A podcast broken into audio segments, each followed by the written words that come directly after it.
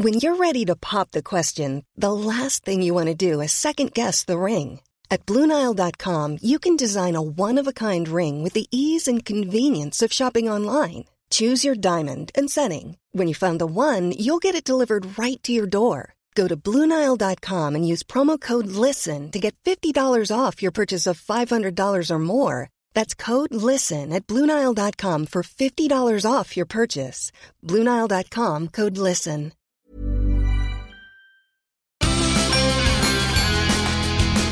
Hola, soy Hanna Fernández, profesional de la comunicación, emprendedora y apasionada del bienestar y del crecimiento personal. Bienvenidos a mi podcast. En cada episodio encontrarás charlas con grandes expertos que te ayudarán a alcanzar el bienestar físico, mental y emocional.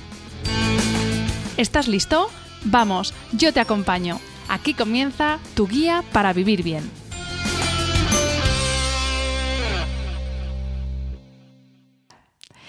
Hola a todos y bienvenidos a este segundo podcast en directo retransmitido a través de Instagram.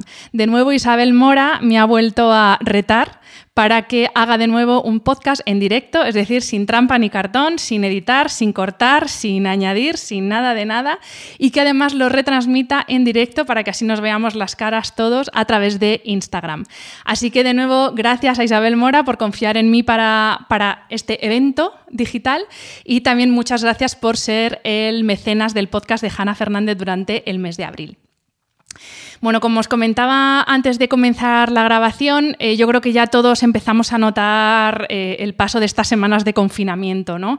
Eh, las fuerzas empiezan a flaquear, cada vez estamos más cansados porque al final no llevamos el ritmo de vida al que estamos acostumbrados, la motivación empieza a desaparecer, yo esto lo reconozco, cada vez cuesta más motivarse y cada vez tenemos más altibajos emocionales. Yo creo que esto es algo común a todos.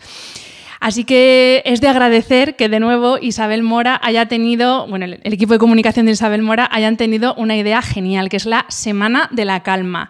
Es una iniciativa que comienza con este episodio y que va a tener recorrido durante la próxima semana. Así que eh, estad atentos a las redes sociales de Isabel Mora porque os van a ir contando qué va a pasar. Y ya os adelanto que el jueves que viene tenemos una nueva cita aquí en directo, todos cara a cara con el podcast y con un invitado especial. Así que id agendando para el jueves que volvemos a vernos. Y vamos a comenzar con el, eh, con el episodio de hoy. Hoy de lo que vamos a hablar es de esos pequeños hábitos que nos pueden ayudar o que nos van a ayudar a... Mm, bueno, pues a estar más a gusto en casa, a, mejorar nuestra calidad de vida, por, por así decirlo. Pero no vamos a hablar exactamente de cosas concretas, me explico. Yo si os digo que, bueno, pues que los mejores hábitos para una vida saludable, pues dormir eh, entre 7 y 9 horas al día, comer comida real, llevar un estilo de vida activo, estar más conectado a las personas que a las pantallas. Esto ya lo sabéis, entonces tampoco os voy a descubrir nada nuevo si os hago un listado de hábitos saludables que al final todos conocemos. ¿Cuál es el problema de los buenos hábitos? Pues que no sé por qué, o bueno, sí sé por qué, nos cuesta mucho mantenerlos en el tiempo. Al final un hábito es, una conducta que se repite, una conducta reiterada a lo largo del tiempo. Y el problema con esos buenos hábitos que nos proponemos, ya sea eh, cuidarte más la piel, eh, mejorar tu nivel de inglés o mm, ahorrar, el problema con los buenos, con esos hábitos, nuevos hábitos que nos proponemos, es que nos cuesta mucho crear esa adherencia. Así que hoy vamos a hablar precisamente de cómo hacer para que esos hábitos que nos proponemos, para que esos objetivos que nos proponemos realmente se conviertan en un hábito y marquen la diferencia, ¿vale? Y esto va a ser aplicable tanto a lo personal como a lo profesional. ¿De qué vamos a hablar hoy? Ya os dije el otro día que yo soy como un esquema numerado andante y a mí me gusta tenerlo todo ordenado. Entonces, hoy vamos a hablar de cinco cosas. Primero vamos a hablar de organización y productividad, que aunque parezcan lo mismo, mm, no lo son. Y no vamos a hablar de productividad en el sentido de cómo rendir más, eh, cómo sacarle más horas al día, cómo poder trabajar más. No, no, no, no. Vamos a hablar de productividad personal en el sentido de cómo optimizar nuestros recursos personales para mejorar nuestra calidad de vida, ¿vale? En segundo lugar, vamos a hablar de atención y de energía, porque seguro que muchos pensáis que tenemos una capacidad de atención ilimitada o que tenemos una fuente de energía en nuestro cuerpo perfecto que tenemos ilimitada y todo lo contrario. Tanto atención como energía son limitados y tenemos que aprender a no malgastarlos. En tercer lugar, vamos a hablar de renunciar y de priorizar, que seguro que estas palabras os suenan, pero no sé si os gusta mucho, sobre todo lo de renunciar. En cuarto lugar, vamos a hablar de hábitos atómicos, que luego os explico qué es esto de los hábitos atómicos. En quinto lugar, vamos a hablar de algo un poco más filosófico, pero que está en la base de, cualquier cosa que queramos hacer, que es hacerla con un propósito, hacer las cosas con un porqué, porque no hay mejor motivación que tener un motivo. Así que, si os parece, comenzamos con estos cinco puntos de los que vamos a hablar hoy. El primer punto que os decía es el de eh, organización y productividad, que muchas veces se utiliza como si fueran sinónimos, pero realmente no lo son, porque uno puede ser súper organizado, es decir, ser como yo, ser como un Excel andante y tener muy organizado tu día y tus horas del día y hacer listas y más listas, pero ser muy poco productivo porque no te cunden esas horas o, esos bloques de tiempo en los que tú te has propuesto hacer una tarea concreta. Y al contrario también pasa, uno puede ser eh, una persona muy productiva cuando se pone, pero ser tan sumamente desorganizado que no encuentra momentos de concentración para ponerse a hacer esas cosas que quiere hacer. Así que primer mito que derribamos, organización y productividad no son lo mismo, ¿vale? En cuanto a la organización, tampoco existe un método universal que valga para todo el mundo. Esto no es la nocilla, o sea, no hay un método que funcione para todo el mundo para organizarnos nuestro tiempo. Yo en el episodio anterior compartí con vosotros la forma en que yo organizo mi tiempo. Os la voy a volver a contar ahora rápido por si hay gente nueva que no estuvo en el episodio anterior, pero como os digo, lo comparto con vosotros como una idea, como una sugerencia para probar, pero no es la panacea para todo el mundo, así que eh, encontrad cada uno de vosotros esa forma de organizar vuestro tiempo que es más útil para vosotros, ¿vale? ¿Cómo organizo yo mi tiempo? Yo divido los días en tres partes: mañana, centro del día y tarde-noche. Y a su vez, cada una de esas partes del día la divido en bloques de tiempo, de normalmente hora y media, dos horas. Y lo que hago es asignar esas tareas que tengo que hacer, porque yo me hago mi lista de tareas, claro que sí, pero no lo dejo en una lista. Voy asignando esas tareas a momentos de la semana concretos en los que voy a realizar las tareas. Parece sencillo, pero ¿dónde está la clave? Pues en dos cosas. Lo primero, en saber cuándo uno es más productivo y según cuándo uno es más productivo, hacer unas tareas u otras. Y segunda clave, agrupar las tareas por tipo de tarea. El tema de cuando uno es más productivo es muy sencillo. Normalmente cuando nos levantamos, ya seas eh, alondra, que somos los que nos levantamos súper temprano, o búho, que es los que se acuestan más tarde y se levantan más tarde, pero todos cuando nos levantamos tenemos el nivel de cortisol a tope, si estamos sanos. El cortisol en ese momento no es malo, porque el cortisol es esa hormona de tu cerebro primitivo que te dice, levántate que tienes que ir a cazar para comer. Entonces, lo ideal, en la medida de lo posible, es aprovechar esas primeras horas de nuestro día para hacer aquellas acciones o aquellas tareas que requieren un mayor esfuerzo físico o un mayor esfuerzo cognitivo, porque es cuando estamos alerta. El cortisol es la hormona de alerta, de mm, estoy alerta porque no sé si tengo que huir del león o me tengo que enfrentar al de la otra tribu que viene a atacarme. Esto es muy primitivo, pero es verdad, es cómo funciona nuestro cerebro. Entonces, identifiquemos esos momentos de máxima productividad y aprovechemos esos momentos para hacer esas tareas que requieren una mayor eh, concentración, tanto cognitiva como un mayor esfuerzo físico. El segundo punto que os comentaba es el de agrupar tareas. ¿Por qué es tan importante agrupar tareas? Aquí vamos a entrar en ese segundo punto que os comentaba de atención y de energía. Nosotros nos levantamos por la mañana con una capacidad concreta de atención y con una capacidad concreta de energía. Son dos tanques que nos levantamos por la mañana con ellos llenos, pero que se van vaciando a lo largo del día a medida que vamos haciendo cosas, ¿vale? ¿Qué pasa con nuestra atención? Pues que si yo, imaginaos que estoy ahora y estoy pendiente de la mesa de grabación, que la tengo aquí a mi derecha, de que esté funcionando. Ok, estoy pendiente también de que no se cuelgue, no se vaya el directo y siga conectada. Estoy también de mis apuntes, que los tengo aquí delante para que no se me olvide nada. Y estoy también pendiente de mi ordenador, que es donde estoy viendo si se está grabando bien o no. Cada vez que yo paso de una a otra tarea, mi, cerebro está haciendo un clic, eh, que es un cambio de atención que supone un gasto de energía. Con esos cambios, a ver, yo ahora voy a estar que 40 minutos haciendo esto, no pasa nada. El problema es si todo el día nos estamos dedicando a cambiar de una tarea a otra. ¿Y esto en qué se traduce? Pues en que estás trabajando en casa con la tele puesta, escuchando la música que tiene tu hijo puesta en la habitación, mientras que atiendes las notificaciones que te llegan al WhatsApp y además estás contestando mails en el ordenador. Si todo tu día, toda tu jornada laboral, o bueno, o no, o no laboral, si toda tu jornada estás cambiando de una tarea a otra todo el rato, estás haciendo que tu cerebro trabaje el, doble para cambiar la atención de un punto a otro y gastando una cantidad de energía brutal. Entonces, vamos a ahorrar energía, vamos a ahorrar atención y vamos a concentrar todas esas tareas, por ejemplo, todas las llamadas de trabajo a una hora concreta. Eh, chequear todas las redes sociales a una hora concreta y solo hago eso. Jugar con los niños a una hora concreta y solo hago eso, porque de esa forma podremos dar tiempo de calidad a todo, a todo y a todos, ¿vale? Em, eh, bueno, es que se me estaba olvidando, pero quería comentar con vosotros. Hay un libro que me encanta, ya lo dije, yo creo que lo dije el otro día, si no, os lo digo, lo tengo aquí, de hecho, a mi lado.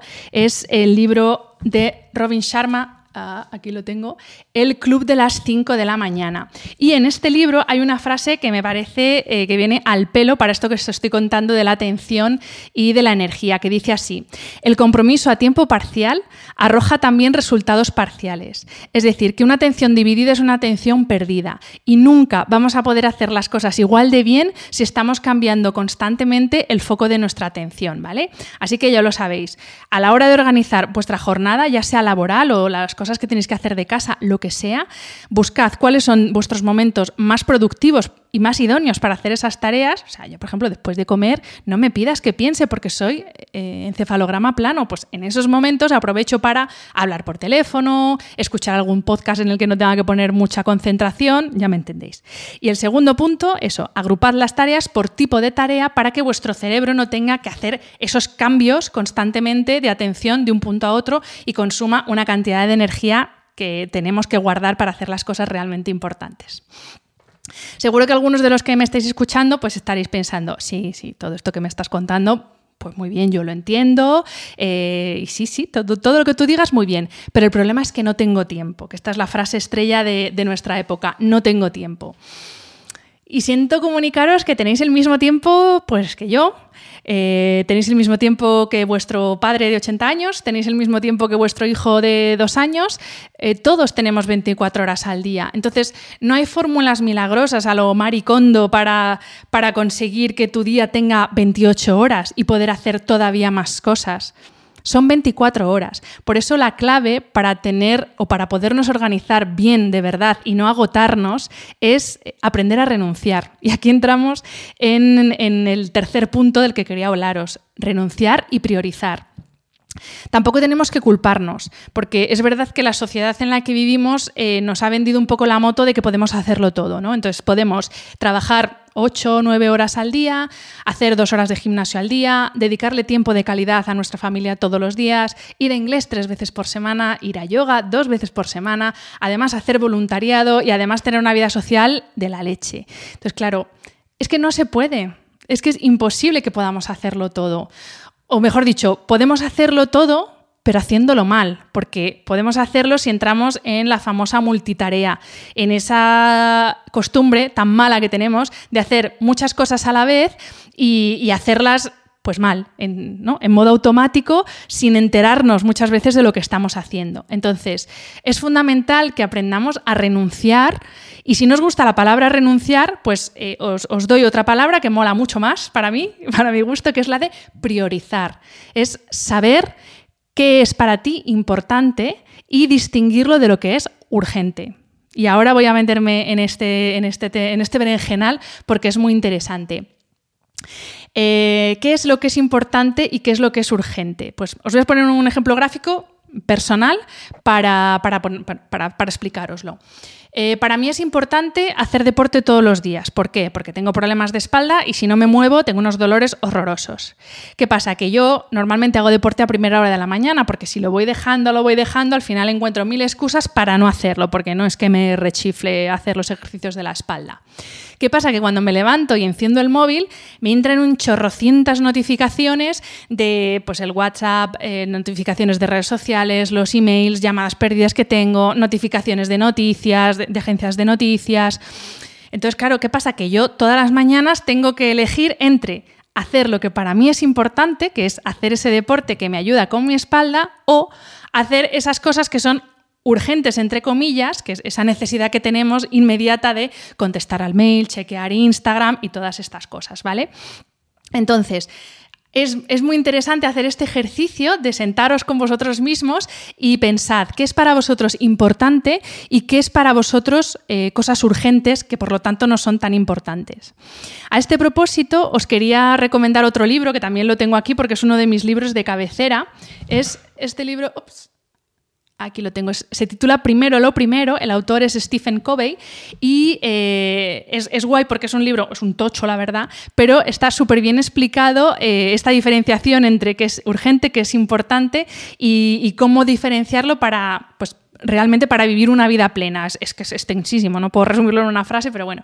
Eh, y he cogido una cita de este libro que os voy a leer para explicar un poco qué es, qué es esto de, de diferenciar entre lo urgente y lo importante, ¿vale? Y la cita dice así.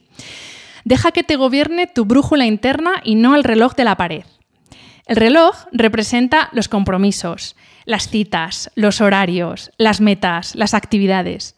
Sin embargo, la brújula representa tu visión, tus valores, tu misión, tu propósito, todo lo que sientes que es importante. La lucha se desencadena cuando percibimos una brecha entre el reloj y la brújula, cuando lo que hacemos no contribuye a lo que es lo más importante en nuestras vidas. Yo creo que con esta frase, que es una frase magnífica, eh, queda muy bien explicado qué es esta distinción entre urgente e importante.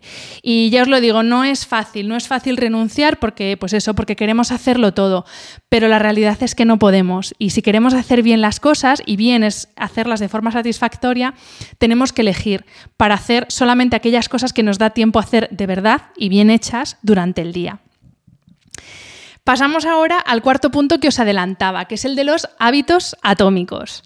¿Y qué quiere decir esto de hábitos atómicos? Pues eh, lo mismo con la palabra atómico, lo primero que os viene a la cabeza es, wow, un cambio trascendental, así, pum, como la bomba atómica, pues un cambio trascendental que te da la, vuelta a la vida y te pone todo patas arriba.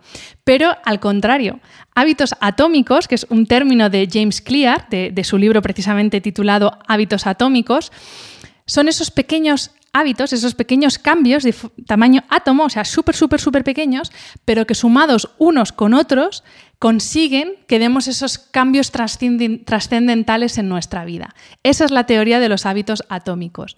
Y para explicar cómo eh, sí, cómo conseguir adherencia en nuevos hábitos que queremos implementar, voy a utilizar también una teoría del mismo James Clear porque me parece fabulosa y súper sencilla para entender eh, cómo podemos implementar hábitos y sobre todo cómo podemos crear esa adherencia a esos nuevos hábitos.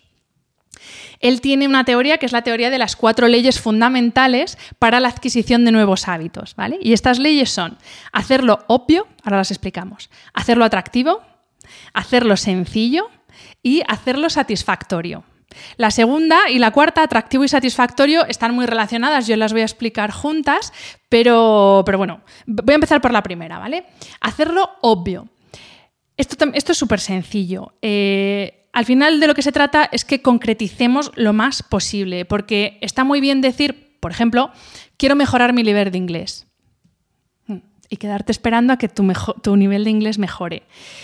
Pues es que es un concepto tan sumamente amplio que es muy vago. Entonces, ¿qué significa hacerlo obvio? Planificar y especificar cuándo y cómo vas a mejorar tu nivel de inglés. Por ejemplo, si ese es tu objetivo, pues lo que vas a hacer es apuntarte a una academia que tienes debajo de casa, que tiene clase de inglés para los negocios, que es lo que tú necesitas, lunes, miércoles y viernes de 7 a 8, que es la hora a la que tú puedes ir a clase. Eso es hacerlo obvio, ¿vale? Todo lo demás es, pues sí, hacer listas de cosas que quieres hacer, que quieres conseguir, pero si al final no concretas, es muy difícil que pongas en marcha eh, la implementación de ese nuevo hábito. En este sentido, eh, también eh, James Clear habla de, de, cuidado, concentrar la atención a la hora de implementar un nuevo hábito, concentrarnos en el resultado y no en el proceso. ¿Esto qué quiere decir? Pues, por ejemplo, imaginad que eh, lo que queréis es em, comer de forma saludable porque queréis perder peso. Eso realmente es el resultado y lo importante es cómo lo vamos a conseguir, porque aquí tenemos dos formas de conseguirlo. Tenemos la vía rápida, que es haciéndote, yo que sé, un ayuno de estos de zumos de cinco días, que pierdes todo el líquido que tienes y sí, consigues perder peso. Pero ¿qué pasa? Que en cuanto vuelves a comer normal, el peso vuelve. Entonces, has conseguido el resultado que querías, pero no has creado un hábito. Sin embargo, si para encontrarte mejor y perder peso lo que haces es empezar a comer mejor, empezar a hacer una compra con cabeza, dejar de comprar ultraprocesados, dejar de comprar refrescos azucarados, etcétera, etcétera, irás implementando pequeños hábitos atómicos, esto del súper, de no comprar refrescos, de no comprar dulces, esos son esos pequeños hábitos atómicos que te van a llevar a conseguir ese resultado que tú quieres. No sé si queda claro esta parte de hacerlo obvio, pero bueno, en definitiva es concretizar y, e ir al grano y especificar muy bien cómo, cuándo y por qué vamos a hacerlo, ¿vale? La segunda ley de la que nos habla James Clear es hacerlo eh, atractivo y es la que yo voy a relacionar con la cuarta, que es la de hacerlo satisfactorio. Em, nosotros, bueno, el ser humano, bueno, los animales también, que todos, todos los animales, funcionamos con el sistema de recompensa. Y en este sistema de recompensa tiene un papel fundamental la dopamina, ¿vale? Entonces, ¿qué pasa? Que eh, determinadas conductas generan en nosotros una segregación instantánea de dopamina. Voy de nuevo a los ejemplos porque creo que así es más fácil entenderlo. Pensemos en eh, malos hábitos. Por ejemplo, pensemos en fumar. ¿Qué pasa con fumar? Que en cuanto te fumas un cigarrillo, enseguida tienes una satisfacción inmediata que es pues o que te relajas más o que te sientes dentro de ese grupo porque eres yo que sé un adolescente que para integrarse en el grupo fuma porque todos fuman tú estás obteniendo una recompensa inmediata aunque a largo plazo las consecuencias sean las consecuencias sean negativas en el corto plazo tú estás alimentando ese circuito de, de, recompensas y se te dispara la dopamina. Lo mismo nos pasa, por ejemplo, con hábitos que no son malos, pero que son, por ejemplo, las funciones fisiológicas. Nos pasa con comer, con beber o con el sexo. Cuando tú comes, pues inmediatamente se te quita el hambre. Cuando bebes, pues se te quita la sed. Entonces, estamos teniendo una satisfacción inmediata a ese hábito concreto. Entonces, ¿cuál es el problema? Que hay algunos buenos hábitos que eh, tienen un, un comportamiento al contrario. Es decir, que en el corto plazo tienen consecuencias que no molan tanto, que no son ni tan satisfactorias ni, tan atractivas, pero que sin embargo en el largo plazo sí que las tienen. Por ejemplo, hacer ejercicio. Pues el primer día que haces sentadillas o que vas al gimnasio, pues te quieres morir. El primer día, la primera semana, incluso el primer mes. Pero en el largo plazo te encuentras mejor, estás más sano, tienes más ganas de hacer cosas. Entonces, ¿cómo podemos hacer para que esos buenos hábitos que nos hemos propuesto creemos adherencia y lo sigamos repitiendo. Pues es lo que, lo que James Clear mm, llama asociación entre hábito y tentación. Por ejemplo, voy a volver al ejemplo que os ponía antes de que a mí me gusta hacer deporte por la mañana, pero siempre tengo la tentación de ponerme con el móvil a ver qué ha pasado en el mundo virtual. Pues, ¿qué es lo que hago? Asocio un hábito con una tentación y me, digo, vale, ahora voy a hacer mis 45 minutos de ejercicios de espalda y después voy a la tentación, que son 15 minutillos viendo Instagram. De esta forma hago que ese hábito que me cuesta, porque o no me mola o sencillamente me cuesta, pero que es bueno para mí en el largo plazo, consigo crear esa adherencia y consigo hacer que sea satisfactorio de alguna forma en el corto plazo. Otro ejemplo, pues eh, imaginaros, yo qué sé, pues eh, después de hacer ejercicio, en vez de chequear Instagram, pues todos los días, si es en el gimnasio, pues me doy una sauna, que me encanta. Al final son esas pequeñas tentaciones, que pueden ser mejores o peores, intentemos que sean buenas, que van a reforzar ese circuito de, retroalimentación y ese circuito de satisfacción, que es el, el sistema de recompensa con el que funcionamos, ¿vale? La tercera ley es hacerlo sencillo y esto pues vaya, tampoco voy a entrar mucho en detalle porque es una cosa bastante obvia. Eh, si quieres empezar a hacer deporte, no te apuntes al gimnasio al que tienes que ir en coche necesariamente porque no puedes ir andando, que tardas una hora en ir y otra hora en volver y que además te cuesta 200 euros al mes, porque lo mismo en esas circunstancias es complicado crear esa adherencia. Sin embargo, si te apuntas al gimnasio este que tienes debajo de casa, que te caes del sofá y, y entras al gimnasio, que tiene un buen horario, que además tiene un precio que puedes asumir a largo plazo, va a ser mucho más fácil que generes esa adherencia a ese nuevo hábito. Entonces, hagamos las cosas sencillas, porque si encima de que por si nos cuesta, nos lo ponemos modo gincana, pues eh, es muy complicado. O sea, vamos a ser un poco listos y vamos a facilitarnos la vida lo más posible, ¿no? Y la cuarta ley de las que, bueno, que la hemos adelantado antes, es, la de hacerlo satisfactorio, que está muy relacionada con la de hacerlo, mm, hacerlo atractivo. Al final, más inmediata sea esa satisfacción después de poner en práctica cualquier hábito, y ya os digo, puede ser desde el punto de vista físico de bienestar, pues desde hacer deporte a meditar, a comer de forma saludable, puede ser también en el ámbito laboral, pues eh, no chequear tanto constantemente los emails porque me distraen, Puede ser en el ámbito personal, de pasar más tiempo con mi familia o jugar más con mis hijos o ayudar más a mi hermano, que tengo que ayudarle con las mates o con lo que sea porque no se le dan tan bien como a mí. Cualquier cosa que queramos implementar nos valen estas leyes, ¿vale? No penséis solamente en hábitos saludables o en hábitos de estilo de vida. Y por último, llego ya al quinto punto que os adelantaba eh, del que quería hablaros. Y ya id preparando preguntas por si tenéis para ir comentándomelas.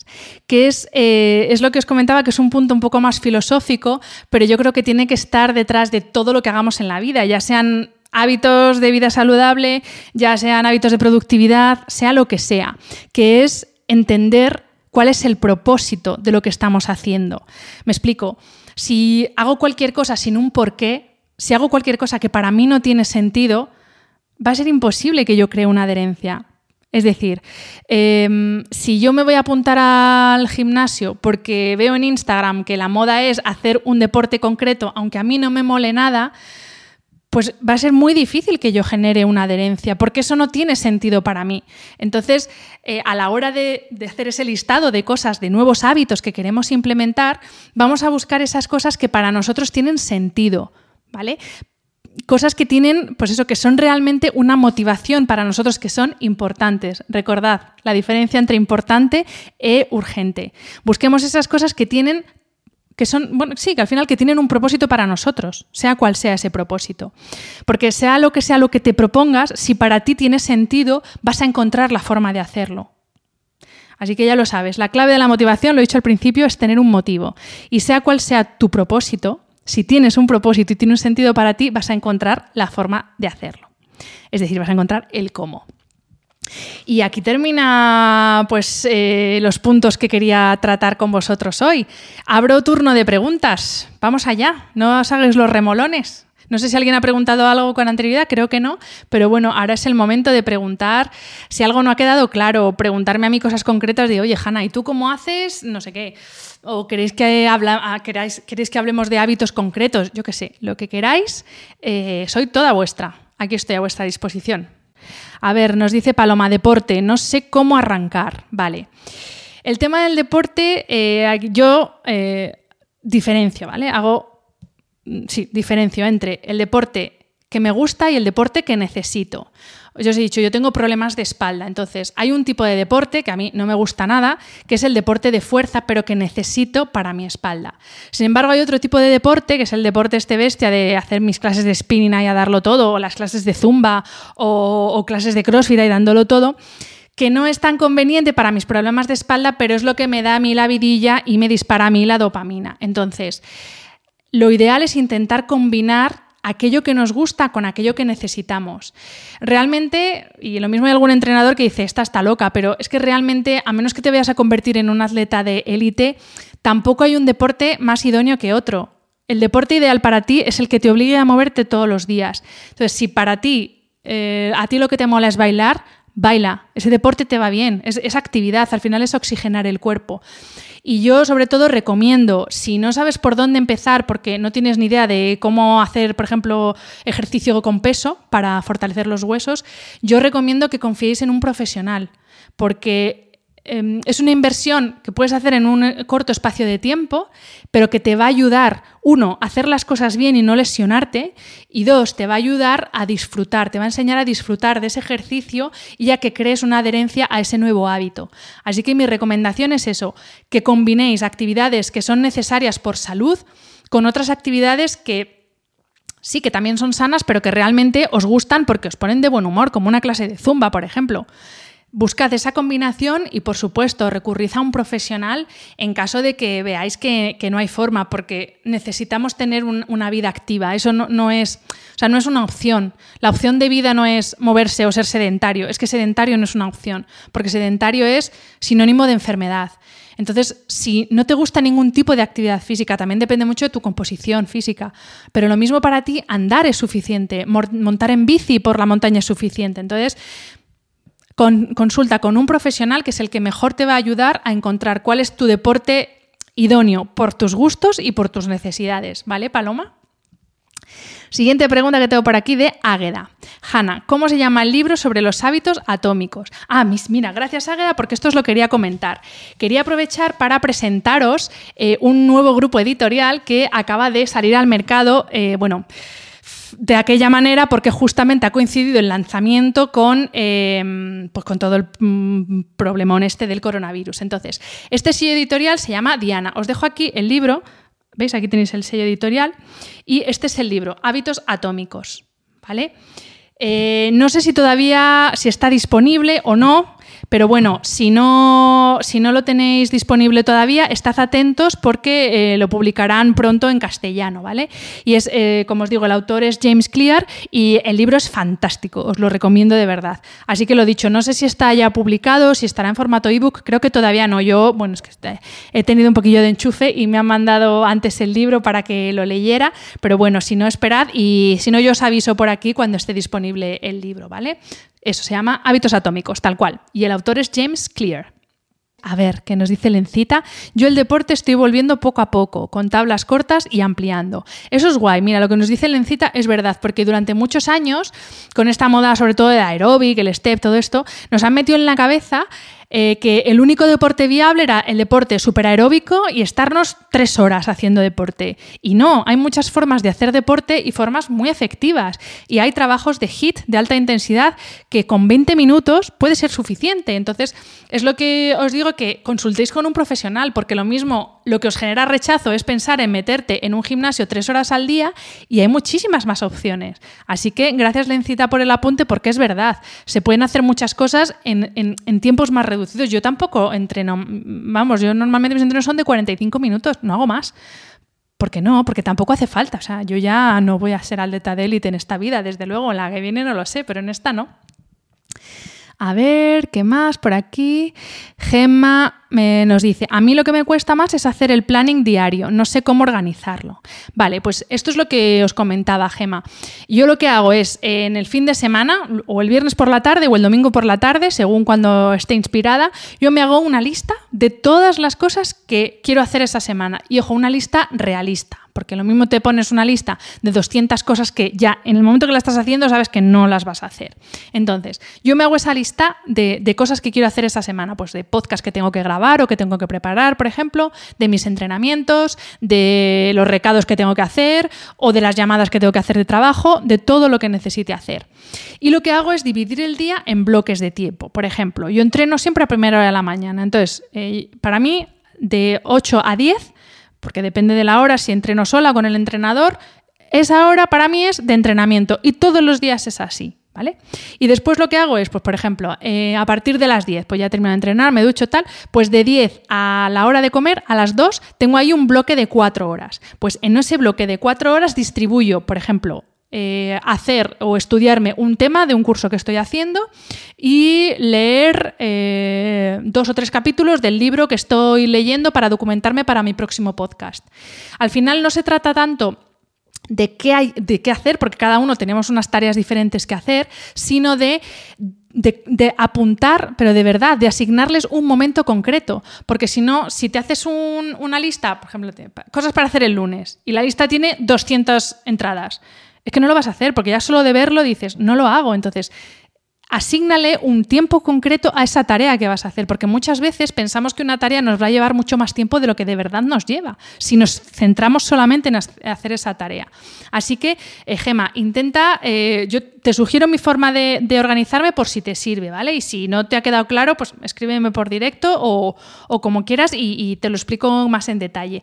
Pero al final la clave está en asignar momentos y tiempos concretos a cada cosa que tienes que hacer. Y lo otro que decía, eh, agrupar las tareas por tipos de tareas, porque si no, tenemos que cambiar constantemente nuestra atención. Imagínate que yo, eh, pues en ese bloque de cuatro horas, me marco leer el periódico, chequear Instagram, hablar con mi madre y escucharme un podcast. Pues mi cerebro tiene que cambiar mucho la atención de tipo de tareas. Sin embargo, si dedico esas cuatro horas a leerme un tema de mi curso, leerme un capítulo del libro y leer el periódico, pues al final leo tres cosas, pero es, una misma atención. No sé si me estoy explicando con esto. Si no es así, Gema, me dices, ¿vale? Sé realista, porque muchas veces el problema es que nos, imponemos unas listas de to-dos que es que ya solo leerlas ya dices, vale, cierro porque no lo voy a hacer, entonces, ¿para qué mirarlo? ¿Vale, Gemma? Muchas gracias por tu pregunta. A ver, María Larru, María, nos dice, me encanta despertarme pronto y aprovechar el día a tope. Y también me encanta quedarme hasta las mil leyendo, viendo fotos, etc. Ambos horarios juntos no deben ser muy saludables, ¿no? Pues efectivamente. Ah, mira, perdón, María, ahora sigo con tu pregunta. Me contestan por aquí que el libro de eh, la editorial Diana todavía no ha salido a la venta, así que cuando esté disponible a la venta, yo os aviso para que eh, podáis comprarlo, ¿vale? Vuelvo a la pregunta de María. Efectivamente, María, eh, no son muy compatibles estos horarios de, eh, pues lo decía antes, esos dos cronotipos. Existen, por lo general, existen dos cronotipos, los que somos alondras y los que somos búhos.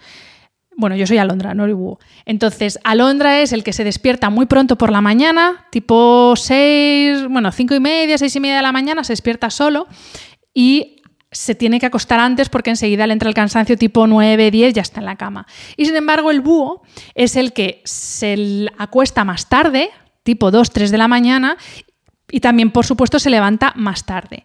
Entonces, eh, ¿qué pasa si te levantas muy pronto y te acuestas muy tarde? Pues que no estás durmiendo las horas que tu cuerpo necesita dormir. Si haces eso, o sea, si tu cuerpo realmente su hora de irse a dormir es las 9 de la noche, pero tú te estás yendo a dormir a la 1 de la mañana porque estás leyendo, realmente te estás saltando una parte del sueño que es fundamental, que son esas primeras horas de sueño imprescindibles para consolidar, por ejemplo, lo aprendido durante el día y consolidar los recuerdos. Entonces, obviamente, si te fuerzas, vas a acabar espabilándote y vas a seguir las horas que te pida el cuerpo. Pero en la medida de lo posible, intenta, intenta irte a dormir cuando te entra el sueño de verdad y, levantarte cuando tu cuerpo te pide levantarte, porque si no se va a desajustar mucho eh, tu ritmo circadiano. Luego hay una mínima proporción, un mínimo porcentaje de, de, personas que necesitan dormir solamente 4 o 5 horas al día. Esto existe, pero no es la gran mayoría. La gran mayoría necesitamos dormir 7, 9 horas al día, ¿vale? Gracias María por tu pregunta. A ver, Águeda, muchas gracias a ti por preguntar. Vale, pues bueno, ¿no hay más preguntas? Sí, se dice, efectivamente, los cronotipos son búho o, alondra. Y yo soy una alondra, pero vamos, de libro, porque yo me despierto a las 6 de la mañana, 6 menos cuarto, y a las 9, 9 y cuarto, o sea, en coma profundo. Y, yo he tenido muchos problemas de salud porque antes me levantaba esas horas, porque mi cuerpo se despertaba, se ha despertado siempre a esas horas, pero yo me forzaba para quedarme en pie hasta las dos, bueno, en pie, relativamente. Me quedaba en el sofá hasta las 12 o la 1 viendo series. Y en el momento que empecé a hacer caso a mi cuerpo, un montón de problemas que tenía, pues de lagunas mentales, problemas de cansancio crónico, un montón de problemas desaparecieron. Así que importante el descanso y dormir. Y si queréis algún día, pues eh, bueno, si alguien quiere hacerme alguna pregunta sobre descanso y dormir, pues aquí estoy. Y si no, pues ya podemos plantear para un futuro eh, otro, otro directo sobre este tema. Y a propósito de dormir y, y hábitos de vida saludables, está comprobado que cuando no dormimos, nuestra y, encima en un solo día, ¿eh? un solo día de, un mal, de, haber dormido mal, de no haber descansado, la motivación desciende, pero de forma brutal. Y esa motivación es precisamente la que nos empuja a comer bien, la que nos empuja a hacer deporte, la que nos empuja a esos hábitos saludables que queremos llevar. Entonces, dormir es que está en la base de todo, de todo. Y, yo, hay, una, hay un libro maravilloso también de Ariana Huffington, que es La Revolución del Sueño, y ella lo dice claramente. Si un día tienes que elegir entre ir al gimnasio y dormir una hora más, sin duda, elige dormir una hora más, porque esa hora que no vas a dormir va a afectar de una forma súper negativa a tu salud física y mental. Así que importantísimo el sueño y el descanso y el hacer caso a nuestro cuerpo. A ver, Espe Medina, ¿cómo no procrastinar? ah, amiga, si yo tuviera esa respuesta, no sería una procrastinadora. A ver, al final, eh, una forma de no procrastinar es, em, es organizarnos bien y, eso que os comentaba antes, asignar momentos del día para hacer las cosas que tenéis que hacer. Porque si no es muy fácil, eh, si no haces la prueba, vosotros marcaros, eh, hacedlo con un solo día. Hacerlo esta tarde, ahora cuando colguemos, os planteáis a ver mañana qué cosas tengo que hacer y de forma realista me voy a poner, pues esto lo voy a hacer de esta hora a esta hora, esto de esta hora a esta hora y esto de esta hora a esta hora. La pereza es inevitable, o sea, e, es imposible no sentir pereza porque hay días que tenemos menos ganas, que estamos menos motivados, pero en esos días ayuda mucho esa organización, porque tú sabes que una vez que hagas esa tarea que te has puesto para hacer a las 10, en cuanto la termines ya no tienes que hacer más. ¿Me explico? No es lo mismo que si tienes una ristra de 20 cosas y, y esto y tacho, y esto y tacho, y no acaba nunca. No, no, tú tienes tus tres cosas que vas a hacer ese día. Y cuando las acabes, te vas a dedicar a mirar al techo si quieres, o te vas a poner a hacer sentadillas, o te vas a poner a leer, o a cocinar, o a lo que tú quieras. Entonces, cuanto más, porque es inevitable, es, un sentimiento que, tenemos y de vez en cuando aparece, pero cuanto más estemos, eh, tengamos organizado y más claro tengamos lo que vamos a hacer ese día, más difícil va a ser que nos dejemos arrastrar, ¿vale? Pues nada, si nadie más tiene ninguna duda, eh, nos despedimos hasta el próximo jueves que tenemos otra cita aquí en el perfil de Isabel Mora. Muchísimas gracias por estar este ratito compartiendo, pues eso, aquí entre amigos, esta charla conmigo. Muchas gracias por vuestras preguntas, muchas gracias por vuestro apoyo. Gracias a Isabel Mora por apoyarme a mí, por confiar en mí y por, por querer crear contenido de valor para, para, su comunidad. Así que muchas gracias a todos. Nos vemos el jueves y cualquier duda que tengáis, pues si queréis podéis lanzarla al perfil de Isabel Mora y ellos me la van a hacer llegar a mí, ¿vale? Pues nada, mucho ánimo en la semana que comienza el lunes, que tengáis muy buen fin de semana, que disfrutéis y recordad lo que os decía en el episodio anterior, todo depende de nuestra actitud. No podemos depositar nuestra felicidad en las circunstancias externas, porque hay veces que las circunstancias externas, como ahora, y siento la palabra, son una mierda. Entonces vamos a centrarnos en eso, eh, sobre lo que nosotros tenemos capacidad, que es en nuestra actitud para afrontar esas circunstancias. Así que lo dicho, muchísimas gracias por estar al otro lado de la pantalla y al otro lado del micro. Y nada, hasta el siguiente episodio. Un abrazo fuerte. Buen fin de. Chao.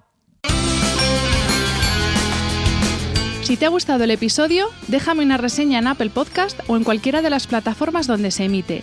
Me ayuda mucho conocer tu opinión y tus sugerencias para este programa. También puedes escribirme a través de mi página web, hanafernandez.es, donde encontrarás las notas sobre cada episodio y recursos adicionales, y a través de mi cuenta de Instagram, hanafr. Y si quieres apoyar económicamente este proyecto, puedes hacerlo a través del link paypal.me barra podcasthana. Mil gracias por estar al otro lado y hasta la semana que viene.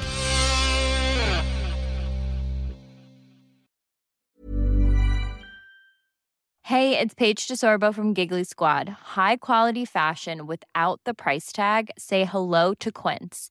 I'm snagging high-end essentials like cozy cashmere sweaters, sleek leather jackets, fine jewelry, and so much more. With Quince being 50 to 80% less than similar brands and they partner with factories that prioritize safe ethical and responsible manufacturing. I love that. Luxury quality within reach. Go to quince.com slash style to get free shipping and 365 day returns on your next order.